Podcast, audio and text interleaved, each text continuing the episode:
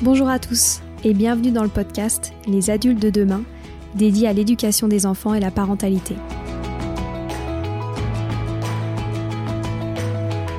Les adultes de demain, c'est une conversation entre d'un côté une mère, Sylvie Descleb, 5 enfants, entrepreneuse depuis plus de 30 ans dans l'éducation, directrice d'école Montessori, éducatrice, créatrice d'un organisme de formation et écrivaine dans l'éducation. Et de l'autre côté, sa fille, c'est moi, Stéphanie.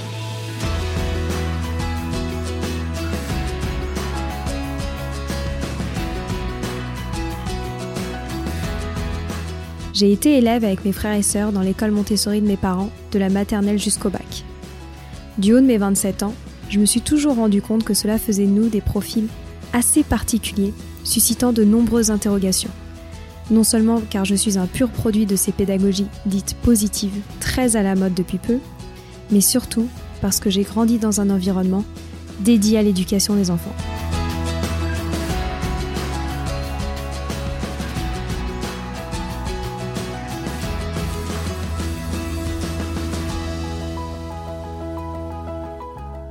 C'est pour cela qu'on a décidé, avec Sylvie, ma mère, de créer ce podcast et d'utiliser notre histoire pour répondre à ces interrogations sur les enfants d'aujourd'hui qui seront les adultes de demain. Chaque semaine, j'interrogerai Sylvie, une experte de l'éducation, et mère et grand-mère épanouie pour aborder des grands thèmes en lien avec l'éducation et la parentalité, pour comprendre les évolutions de la société, les opportunités, les inquiétudes, les interrogations de jeunes adultes comme moi de parents, futurs parents, grands-parents, professeurs ou simples passionnés d'éducation.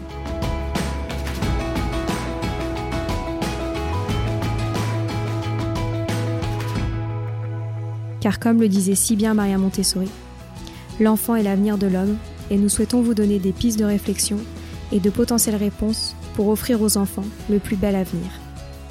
Nous inviterons également des experts pour partager leur expérience sur des sujets qui nous passionnent. Alors, merci pour votre soutien et bonne écoute sur les adultes de demain.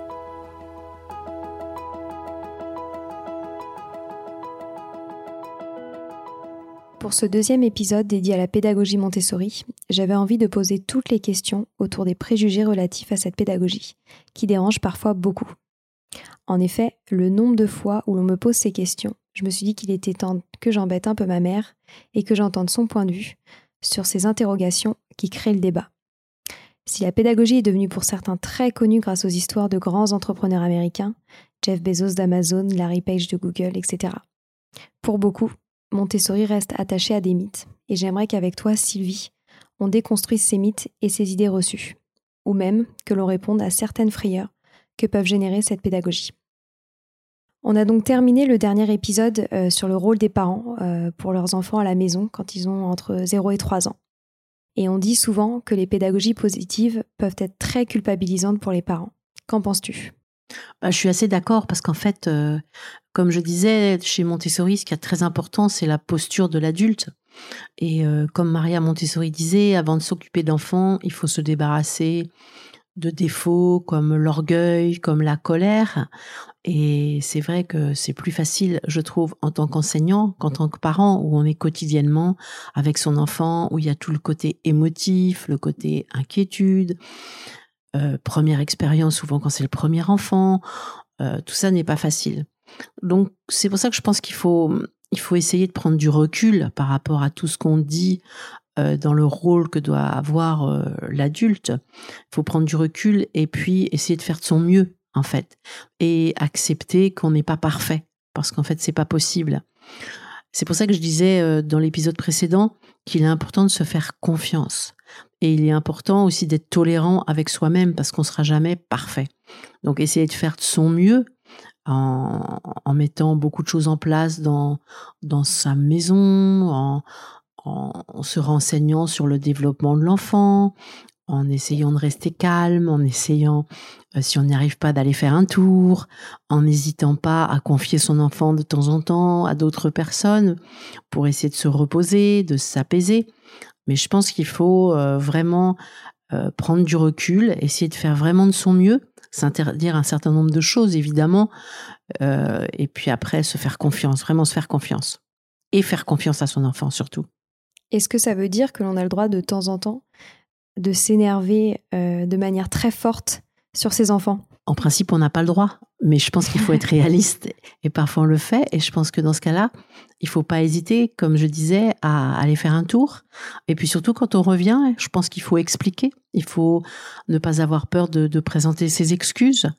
Euh, l'enfant peut le comprendre qu'on s'énerve, lui aussi il va s'énerver. Et que ce soit pas trop fréquent, bien sûr, mais il faut pas hésiter à expliquer, à parler, à communiquer avec son enfant. Ok, euh, je vais passer à un autre sujet. Cette question, euh, on l'entend beaucoup. on le disait, les écoles dites Montessori sont des écoles privées hors contrat. donc, ce qui veut dire généralement qu'elles sont chères. Est-ce que ça veut dire que ces écoles sont réservées à une élite?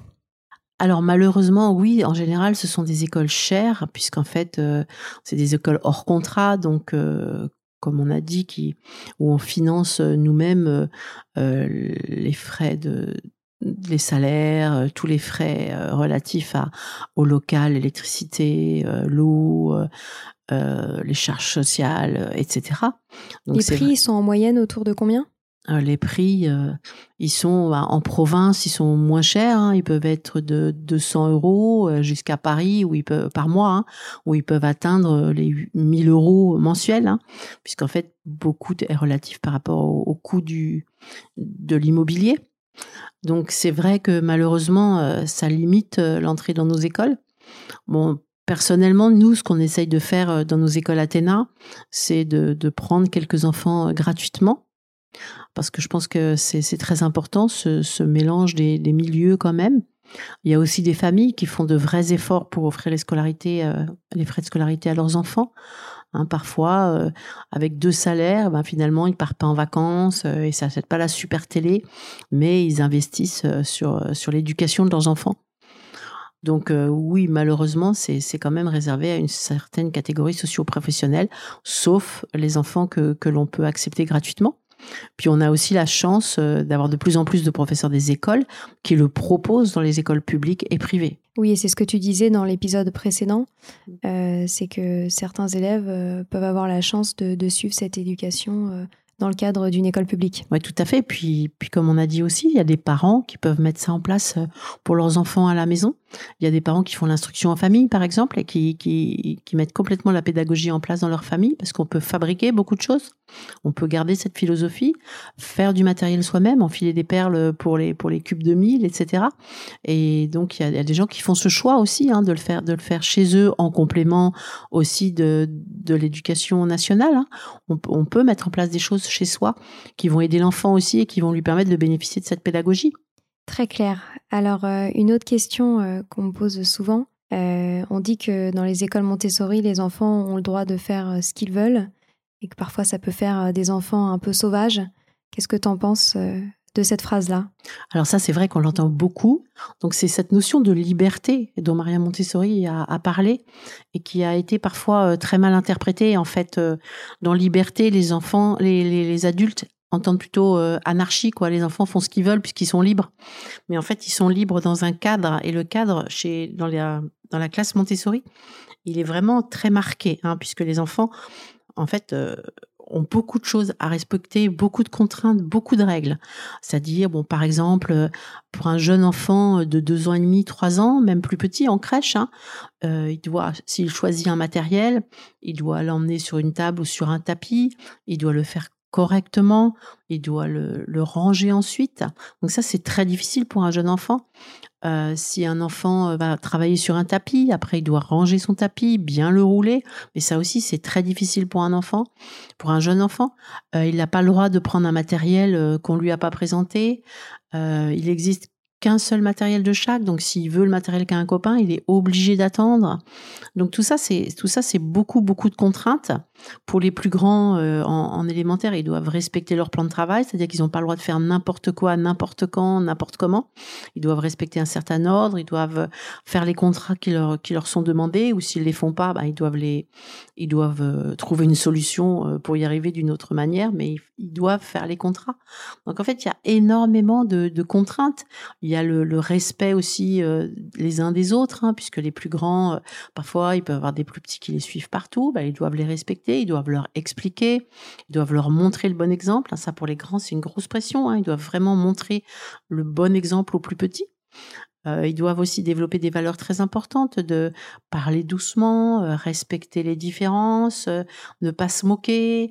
Il y a énormément, énormément de contraintes en fait. Et comment vous faites quand un enfant ne respecte pas, pas ces règles? Alors là, c'est compliqué alors, s'ils ne respectent pas les règles tout petits, comme aussi par exemple quand il y a les regroupements, hein, ils doivent se tenir euh, en tailleur, il ne faut pas qu'ils bougent trop, ils ont pas de parler dans tous les sens. Euh, donc, quand ils respectent pas les, règles, ça dépend de l'âge de l'enfant évidemment. Quand il est tout petit, bien on, va essayer petit à petit de l'amener vers ça. Si vraiment il fait n'importe quoi, on a ce qui s'appelle une chaise à réfléchir, c'est-à-dire que dans un endroit de la classe, pas au coin hein, ni contre le mur, il y a une chaise. On lui dit pas qu'il est puni, on lui dit qu'il faut qu'il aille réfléchir si ce qu'il fait est possible.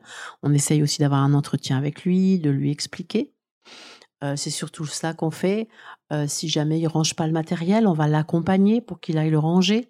Si jamais il, euh, détourne le matériel, on va lui dire que dans ce cas-là, on va ranger. Donc on range le matériel, on ne le laisse pas aller jusqu'au bout comme ça. Euh, après, on a énormément de communication. Hein. On communique beaucoup, beaucoup avec eux pour leur demander si c'est possible d'agir de, cette façon-là, qu'est-ce qu'ils en pensent. Et souvent, tout petit, ils trouvent vite euh, la bonne réponse en fait et le, bon comportement. Après, bon, c'est vrai qu'il y a des enfants où c'est plus difficile. Hein. Par exemple, la violence, c'est pas possible non plus.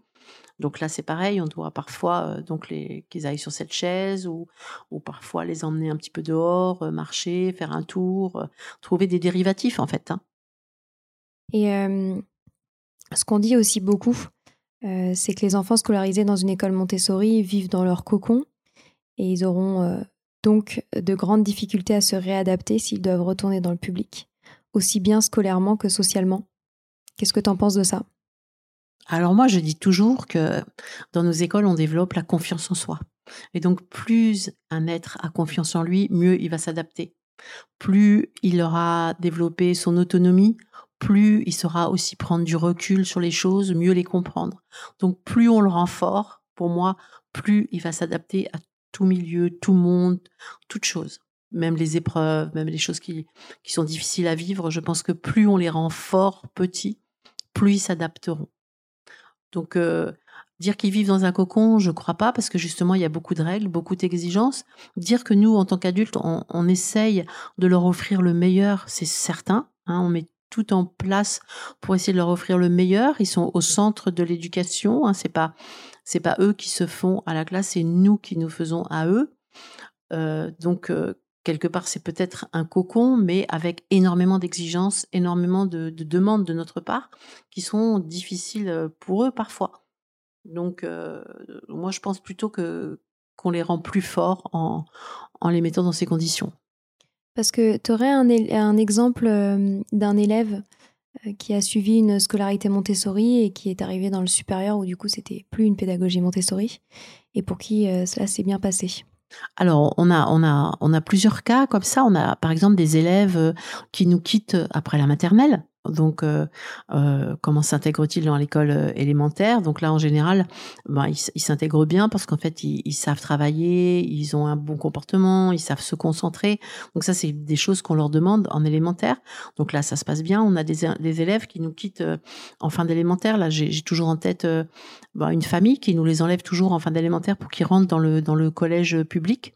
Et bien, ces enfants, les deux, sont premiers de classe depuis. Donc, le frère aîné, il est en, troisième il est premier de classe depuis depuis le début. Ses professeurs euh, euh, sont toujours en, train de vanter euh, justement son autonomie, son envie d'apprendre. Ça n'a pas été du tout gâché. Il a toujours cette envie d'apprendre. Il est toujours délégué des conseils de classe. C'est le seul délégué qui prend des notes de lui-même. Et sa sœur, c'est la même chose maintenant. Après, ceux qui nous quittent après le bac, en général, je pense que ce qu'on leur demande dans les études supérieures, c'est ce qu'on développe dans les écoles Montessori. Je pense que dans les études supérieures, on demande de savoir travailler, on demande d'être autonome. Et, euh, et ça, c'est des valeurs euh, que les enfants Montessori ont développées depuis la maternelle, donc ils s'adaptent vraiment très bien. On leur demande d'avoir une certaine aisance euh, à l'oral, donc ça, on essaye aussi de le développer beaucoup par les exposés qu'ils font dès, le CP. beaucoup de choses vraiment qui sont avoir confiance en eux aussi. Savoir ce pourquoi ils sont faits. Donc je pense que si on sait mieux ce pourquoi on est fait, si on se connaît mieux, on s'adapte aussi mieux aux études supérieures. C'est euh, c'est ce qu'on appelle dans le monde de l'entreprise les soft skills. On en entend beaucoup parler en ce moment. Oui, justement, c'est pour ça qu'on me demande dans une école de commerce, le SCE, de développer les soft skills, de mettre en place la pédagogie Montessori auprès de leurs étudiants, euh, même de cinquième année, justement, pour développer les soft skills. Et, euh, et je réfléchissais, est-ce qu'au contraire, tu as un exemple euh, où pour un jeune, c'était compliqué de sortir de, ce, de cette méthode-là et de passer à un système plus classique? Alors j'ai pas d'exemple, mais il y a des choses qui sont difficiles pour eux. Hein. C'est par exemple le fait des cours magistraux. Hein, dans nous, dans, nos écoles, il y a très très peu de cours magistraux. Le fait de ne pas pouvoir avancer à son rythme, ça c'est difficile. De devoir toujours attendre les autres, c'est compliqué. Euh, parfois aussi, ils sont habitués à, bouger, hein, puisque nous, euh, dans nos classes, ils ont le droit de se lever. Ils ont le droit d'aller aux toilettes quand ils veulent. Ils ont le droit de se lever euh, pour aller chercher le matériel et rester assis toute une journée pour un enfant c'est difficile ça c'est des choses auxquelles il faut qu'il s'adapte qui sont pas faciles mais je pense que justement si aussi on a développé leur capacité d'adaptation ils y arriveront mais c'est vrai que c'est ça c'est pas facile pour eux et d'ailleurs si on n'a pas démarré Montessori dès le plus jeune âge est-ce que c'est foutu pour l'enfant? Est-ce que c'est possible de s'adapter quand on arrive en Montessori à 12 ans à 8 ans alors qu'il y en a qui, ont commencé dès 3 ans? Alors, il y a, certaines, euh, écoles où, on n'accepte pas les enfants s'ils n'ont pas commencé à 3 ans. Nous, on, accepte tout le temps. Hein. C'est-à-dire que si un enfant a besoin de Montessori euh, n'importe quand dans sa pédagogie, dans sa, scolarité, ou si ses parents euh, ont fait cette démarche n'importe quand, nous, nous, on les accepte n'importe quand. Et en fait, il s'avère qu'ils s'adaptent, bah, surtout dans les petites classes hein, maternelles, primaires, ils s'adaptent tout de suite. On a même des élèves qui arrivent en cours d'année et en un jour, ils s'adaptent. Hein. Parfois, les parents me disent est-ce qu'ils peuvent faire un essai? Bien sûr, ils font un essai un jour et ils veulent rester toujours parce que c'est une pédagogie qui s'adapte vraiment à l'enfant en tant que tel. Hein. C'est pour ça que c'est une pédagogie qui est, internationale, hein, qui est développée dans le monde entier.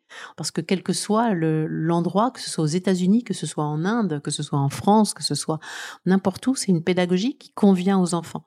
Donc en fait, euh, n'importe n'importe quand on met un on place un enfant dans une école comme les nôtres, ils s'adaptent. Après, quand ils sont plus grands au niveau du collège et du lycée, c'est plus compliqué.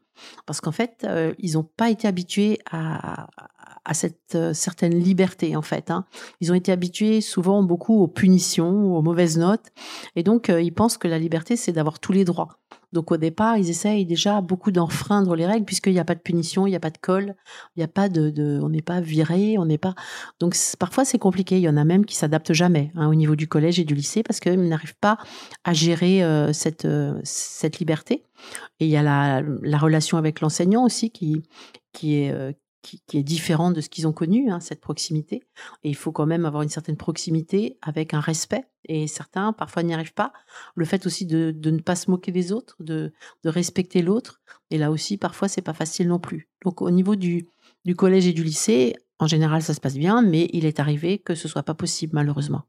Oui, et donc on peut dire que cette pédagogie n'est pas nécessairement adaptée euh, à tous. Alors moi, je dis que si ça commence petit, c'est adapté à tous. Hein, parce qu'on a, on a souvent, malheureusement, j'entends, j'ai des parents qui téléphonent en disant Mon enfant est en échec depuis, est en seconde, il est en échec depuis son primaire et, et on voudrait le mettre chez vous parce que je pense que c'est la seule solution. Et là, c'est vrai que c'est difficile parce qu'il y a tout un passé derrière hein, qui les a marqués. Hein, on sait que, que, beaucoup de choses se construisent petits et il y a des choses, on va peut-être un peu réparer mais c'est compliqué. Mais je pense que pour tous les enfants euh, de 3 à, à 10 ans, ça convient parfaitement. Après, en sixième aussi. Puis je pense que l'éducation à la maison a un rôle très important. C'est-à-dire que si l'éducation euh, va dans le même sens que la pédagogie Montessori, l'enfant s'adapte bien. Souvent, j'ai vu des enfants arriver de, pays étrangers où, où, il y a ces notions euh, de, de bienveillance, de respect de l'enfant. Et dans ce cas-là, l'enfant s'adapte tout de suite. Mais si l'éducation à la maison, c'est pareil, c'est la carotte, le bâton, la punition, euh, etc., là, c'est plus compliqué. Et c'est pour ça que souvent, on dit aussi que ces écoles-là sont un peu les écoles de la deuxième et dernière chance, en fait. Pour le collège et le lycée, on le dit, oui. parce qu'il y a des parents qui pensent que on va sauver leur enfant, c'est-à-dire qu'en les mettant en école Montessori à partir de la quatrième, de la troisième ou de la seconde, on va réparer tout ce qui s'est passé euh, avant et puis euh, tout va fonctionner très très bien. Mais malheureusement, c'est ça peut arriver, hein, mais c'est pas facile. Et puis il y en a qui pensent qu'en nous les en nous les confiant un an, ça y est, l'enfant il va mieux, bah il peut repartir. Bah non, c'est pas comme ça que ça se passe en fait. Ouais, il faut il faut vraiment un suivi. Mmh. Euh, ce qu'on me pose aussi euh, souvent comme question, c'est euh, quand tu fais une école Montessori, tu pourras pas faire de grandes études, sachant que on compte pas tes enfants dedans parce que c'est c'est pas le même cadre, mais que donc les autres enfants sont incapables de suivre des grandes études parce que potentiellement les grandes écoles ne reconnaissent pas nos écoles, qu'on a un système de notation différent, euh, qu'on s'adaptera euh, pas nécessairement bien à des systèmes type prépa et, d'autres, euh, d'autres systèmes stressants comme ça. Donc, qu'est-ce que tu en penses, toi? Ben Moi, je pense que déjà, malheureusement, c'est dommage qu'on compte pas mes enfants. Parce que, en fait, eux, la, pression, elle était grosse, elle était importante pour eux. Et le fait que eux l'aient réussi prouve que tout le monde peut tout le monde peut le réussir. Et puis, on a aussi beaucoup d'anciens élèves hein, qui, qui, sont, qui, ont fait des grandes écoles. Et euh, aujourd'hui, en plus, c'est plus facile puisque la pédagogie Montessori, euh, euh, grâce justement aux personnes que tu as citées au début, là, au grand, au grand président de, de, des sociétés américaines, donne une bonne, permettent d'avoir une bonne image de la pédagogie Montessori qui développe justement les valeurs d'autonomie, de, de savoir travailler, d'être intéressé, d'être concentré, d'avoir confiance en soi, tout ce qu'on demande justement. Donc, euh, euh, moi, je pense que, que, les, que nos élèves peuvent tout à fait intégrer euh, des prépas. Après, c'est vrai qu'il faut, nous, en tant que qu'établissement Montessori, bien les préparer à tout ça avant. Je pense que c'est pour ça qu'au niveau de la première et la terminale, ça devient plus une pédagogie plus classique, Hein, dans, les, préparations au bac, euh, dans le fait d'avoir des notes, d'avoir des exigences, euh, de faire beaucoup de bacs blancs, euh, etc. Parce que je pense que, que c'est à notre, responsabilité, justement, à ce moment-là, de, le, de les préparer le plus possible à, ces opportunités-là. Alors souvent, il y a des gens dans nos écoles hein, qui me disent ah, ce que tu fais, c'est pas Montessori, parce que justement, les, les bacs blancs, il y a une certaine pression, on leur fait passer des oraux blancs avec des, personnes qui écrivent les annales du bac, donc c'est vrai que ça leur met une certaine pression. Mais moi, je pense que c'est notre devoir justement de bien les préparer pour qu'ils puissent accéder à ces grandes écoles. Et on l'a vu d'expérience qu'il y a beaucoup euh, d'anciens élèves qui sont passés par là, hein, par euh, même Normal Sup, par ce genre, genre d'études, hein, euh, par des doctorats, par. en fait, moi, ce qui compte le plus, c'est qu'ils aillent où, où, où, ils se sentent bien, en fait. Hein. Ouais, c'est ce que j'allais dire, c'est que euh, vous, vous n'avez pas nécessairement un objectif en termes euh, d'établissement euh, supérieur où il se trouve dans les classements, etc. Vous, ce qui est important, c'est vraiment que l'enfant aille là où, où, il, se sente bien, où il y a potentiellement une passion, qu'il aime, qu'il aille faire ce qu'il aime faire. Moi, le plus important, c'est qu'il devienne un adulte heureux. Donc c'est, c'est ça qui compte pour moi. Donc c'est vrai que ça passe par, par le fait qu'il trouve son chemin et qu'il soit bien où il est. Ok, alors maintenant je vais passer à toutes les questions euh, reliées au, business euh, Montessori. Euh, récemment, Montessori a plutôt l'air d'être un nouvel Eldorado pour ceux qui souhaitent faire du business. quels sont, selon toi, les risques d'une telle approche? Alors c'est vrai que ça c'est un petit peu effrayant ce côté qu'a pris Montessori où de plus en plus de gens se sont dit on va créer des écoles Montessori et on va gagner beaucoup d'argent. Alors déjà là, c'est un petit peu une erreur parce qu'en fait, en faisant une école Montessori, euh, ça fait longtemps qu'on le vit et on gagne pas beaucoup d'argent parce que c'est compliqué d'équilibrer des comptes, parce qu'il y a beaucoup de charges, parce que parce qu'il y a beaucoup de choses compliquées dans, dans le fait d'avoir une école. Alors euh, certaines personnes se sont lancées là-dedans et il y a beaucoup d'écoles qui ont fermé du coup aussi. Et puis, on en arrive après justement à des frais de scolarité exorbitants. Donc, euh, euh, c'est vrai que c'est un peu dommage aussi parce que je pense que du coup, c'est moins facile d'avoir des familles, c'est moins facile de garder les enfants très longtemps, euh, c'est plus compliqué. Donc, moi, je trouve ça, c'est dommage en fait que, que ce soit devenu, qu'il y ait eu cette image-là.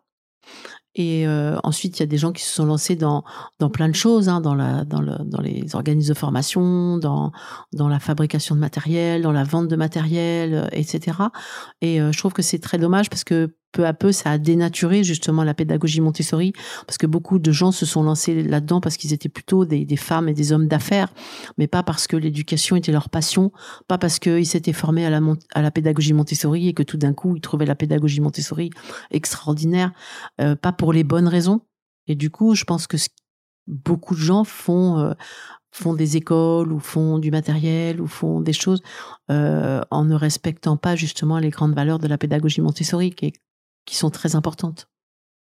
Et d'ailleurs, euh, ça me fait penser à une question, c'est du coup, n'importe qui peut créer son école Montessori parce qu'il n'y a pas de, de, label à proprement parler Montessori pour pouvoir créer son école. Euh, comment est-ce que euh, un parent s'assure que son école Montessori va bien respecter la pédagogie, euh, qu'on va pas y faire n'importe quoi dans cette école? Oui, justement, ça c'est un des problèmes. Hein. Donc Maria Montessori, elle n'avait pas voulu déposer sa marque, donc ce qui fait que n'importe qui peut peut ouvrir son école Montessori et, écrire Montessori dessus. Donc pour les parents, c'est compliqué aujourd'hui parce qu'il y en a beaucoup, beaucoup, beaucoup. Donc euh, moi, ce que je conseille aux parents qui veulent euh, inscrire leurs enfants dans une école Montessori, déjà, c'est qu'ils demandent euh, la formation et l'expérience non seulement des enseignants, mais aussi des dirigeants. Parce que je pense que pour bien diriger une école Montessori, il faut, euh, il faut connaître parfaitement la pédagogie Montessori et il faut être capable d'enseigner. Il faut pas être juste un gestionnaire. Parce que pour pouvoir diriger ses professeurs, euh, euh, les guider, être bien avec eux, je pense qu'il faut connaître parfaitement la, pédagogie et savoir l'enseigner. Ensuite, je pense qu'il faut demander quelle formation. Alors moi, je ne dirais pas qu'il y a que la formation AMI, hein, parce que je suis pas tellement tellement euh, en accord avec tout ce qui se passe à l'AMI, mais une formation sérieuse qui a duré un certain temps. Je pense que les gens aussi, il faut qu'ils aient une certaine expérience de l'enseignement, parce que enseigner euh, la pédagogie Montessori, c'est difficile. Donc je pense qu'il faut d'abord avoir, euh, avoir travaillé peut-être en tant qu'assistant pendant un certain temps. Ensuite, je pense qu'il faut aussi demander à visiter l'école. moi, je pense que si on est, si on est sûr de ce qu'on fait, on peut laisser les, les gens visiter et voir ce qui se passe. Nous, dans nos écoles, les gens peuvent rentrer, peuvent regarder ce qui se passe, bien sûr, pas y passer la journée, parce que si tous les jours il y avait deux, trois adultes différents dans la, la classe, ce serait perturbant pour les enfants et pour les adultes. Mais faire un petit tour, moi, n'importe qui me demande de venir euh, observer la classe, il n'y a pas de problème. Et à ce moment-là, on se fait une idée quand même de ce qui se passe dans la classe, de la façon dont l'enseignement parle aux enfants, de la façon dont les enfants se comportent. Est-ce qu'ils se comportent bien ou est-ce qu'ils courent dans tous les sens? Est-ce qu'ils sont occupés ou pas? Donc vraiment, ça, c'est les, principaux conseils que, je donnerais aux parents et aussi euh, quoi les écoles toutes récentes bien sûr il y en a des très bien hein, qui viennent d'ouvrir mais attention à l'expérience des personnes qui ouvrent et à la formation des gens qui enseignent dans ces écoles. Et euh, autre question euh, reliée à ça, c'est comment on s'assure aussi qu'ils qu'ils utilisent le bon matériel et que même le matériel qui est beaucoup mis en vente, on le voit partout dans, les, dans les grands magasins, en ligne, comment on s'assure qu'il euh, s'agit du vrai matériel Montessori? Alors ça c'est très difficile en fait, hein, parce que le matériel Montessori, euh, euh, il répond à des normes strictes, mais comment les parents peuvent-ils connaître les normes? C'est compliqué en fait. Hein. Moi j'ai vu certains magasins qui, qui, vendaient du matériel Montessori qui n'avaient rien de Montessori en fait. Hein. Par exemple, je te donne un exemple. Euh, si on si on veut acheter une carte euh, de géographie, par exemple un continent, l'Europe, euh, comme c'est des cartes puzzle avec un bouton sur chaque pièce. En fait, Maria Montessori avait déterminé que le bouton devait être à l'emplacement de la capitale qui fait que l'enfant, euh, dès la maternelle, il va, il va saisir euh, la pièce et sans s'en rendre compte, sa main qui est reliée au cerveau, son cerveau va mémoriser l'emplacement de la capitale. Après, quand on donnera le nom de la capitale, bah, ce sera juste euh, une, difficulté supplémentaire, mais il saura déjà où elle est située. Moi, j'ai vu des vendeurs de matériel Montessori qui mettaient le bouton de cette pièce au centre de la pièce, comme dans tout puzzle où le bouton est au centre de la pièce. Donc, en fait, c'est très, très difficile de savoir. Ce qu'il faut souvent se dire, c'est que Maria Montessori, c'est qu'une seule difficulté à la fois. Donc, quand on met plein de couleurs, euh, c'est pas possible. Euh, c'est souvent du matériel en bois. Quoi, c'est toujours du matériel en bois. Il n'y a pas de plastique, il n'y a pas de couleurs vives, il n'y a pas des petits bruits qui font point point et tout ça. Et euh, sinon, il faut se renseigner et puis aller chez des se rendre plutôt sur des sites en ligne, mais de, matériel sérieux. Mais c'est vrai que c'est difficile à, de s'y retrouver. Ça me fait penser que je t'entends souvent dire Ah, ce matériel est trop moche.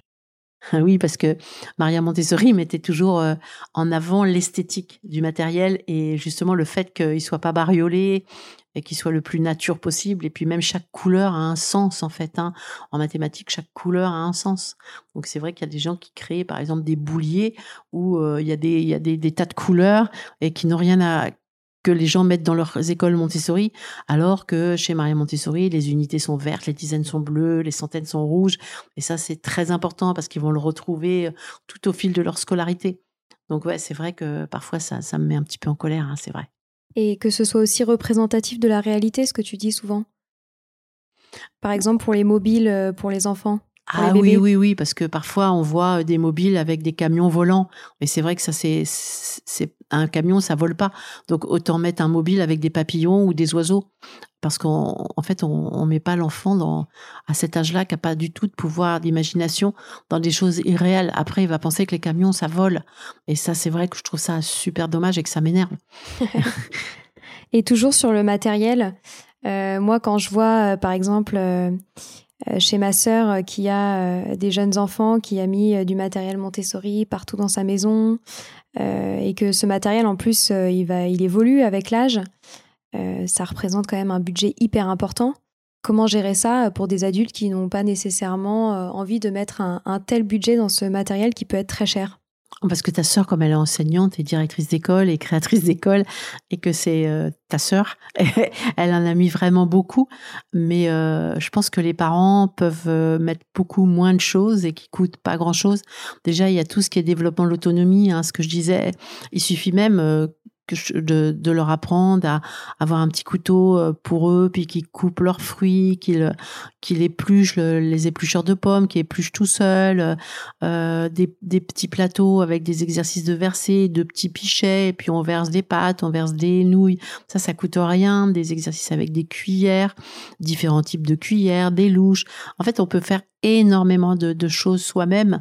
Et puis après, euh, on peut télécharger aussi euh, des images, on peut faire des associations de, figurines d'animaux avec des images. En fait, euh, Déjà, si, on met en place beaucoup de choses pour le développement de l'autonomie lui-même de l'enfant, par exemple, qu'il puisse mettre ses vêtements lui-même, qu'il les accroche au porte-manteau, des chaussures qu'il puisse mettre tout seul, on n'a pas vraiment besoin d'acheter du matériel Montessori. Peut-être pour les tout petits, parce que c'est plus compliqué à fabriquer, mais pour les plus grands, franchement, si on, euh, peut acheter, euh, par exemple, des, des, instruments de musique, leur faire écouter différents instruments, même juste une musique, hein, comme le carnaval des animaux, et leur faire écouter tous les instruments, ça va développer euh, le sens auditif. Pour l'apprentissage de la lecture, on le verra peut-être un jour, mais mais il y a pratiquement rien à acheter et on peut euh, euh, beaucoup aider l'enfant dans, son apprentissage de la lecture juste avec des tout petits objets qui des petits Playmobil hein. on prend on prend un sac Playmobil un casque et voilà on peut développer l'envie d'apprendre à lire l'écoute des sons on peut faire vraiment tellement de choses on peut l'emmener dehors au lieu de dire regarde de l'arbre, on lui dit euh, regarde le sapin, regarde le boulot, et hop, on va développer son vocabulaire. On peut lui faire écouter les oiseaux, on peut euh, lui apprendre le nom des fleurs, lui faire toucher les fleurs, lui faire sentir, lui faire sentir les odeurs de dans la cuisine, le bon gâteau, euh, etc. Il y a des milliers de choses à faire juste avec ce qu'on a autour de nous et, pas besoin de dépenser beaucoup d'argent. Et d'ailleurs, tu nous montres souvent euh, des exemples d'adultes euh, qui confectionnent énormément de choses manuellement et ça vient même développer des activités manuelles pour les parents. Ah oui, tout à fait. Moi, j'ai connu des, des, personnes qui ont, qui ont fabriqué mais presque tout leur matériel tout seul. Hein.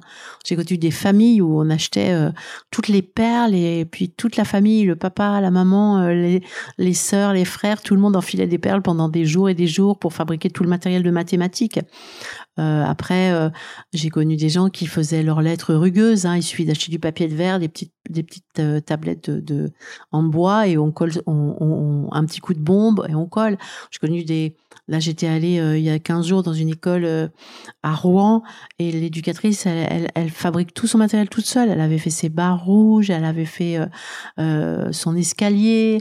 Il était vert au lieu d'être marron, mais ça c'est pas grave. il était bien calibré. En fait, il y a des gens qui, qui se remettent à faire des, travaux manuels, à coudre, des tas de choses. On peut faire énormément de choses à base de couture, de tissu.